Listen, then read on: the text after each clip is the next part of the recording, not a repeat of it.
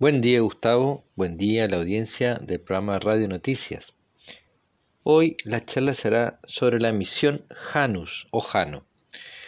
La compañía Lockheed Martin y la Universidad del Colorado desarrollarán los satélites gemelos Janus para la exploración de dos pares de asteroides binarios llamados 1996 FG3 y 1991 PH.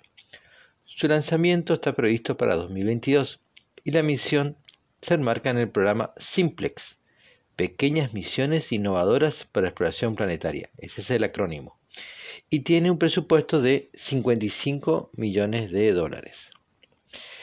Con respecto a las naves, tendrán el tamaño de una maleta y pesarán 35, 36 kilos cada una. Esto es posible debido a la tecnología actual y serán las primeras sondas de este tamaño en recorrer una distancia tan extensa pasando la órbita de Marte. Informó para el programa Radio Noticias Pablo Germán Salazar.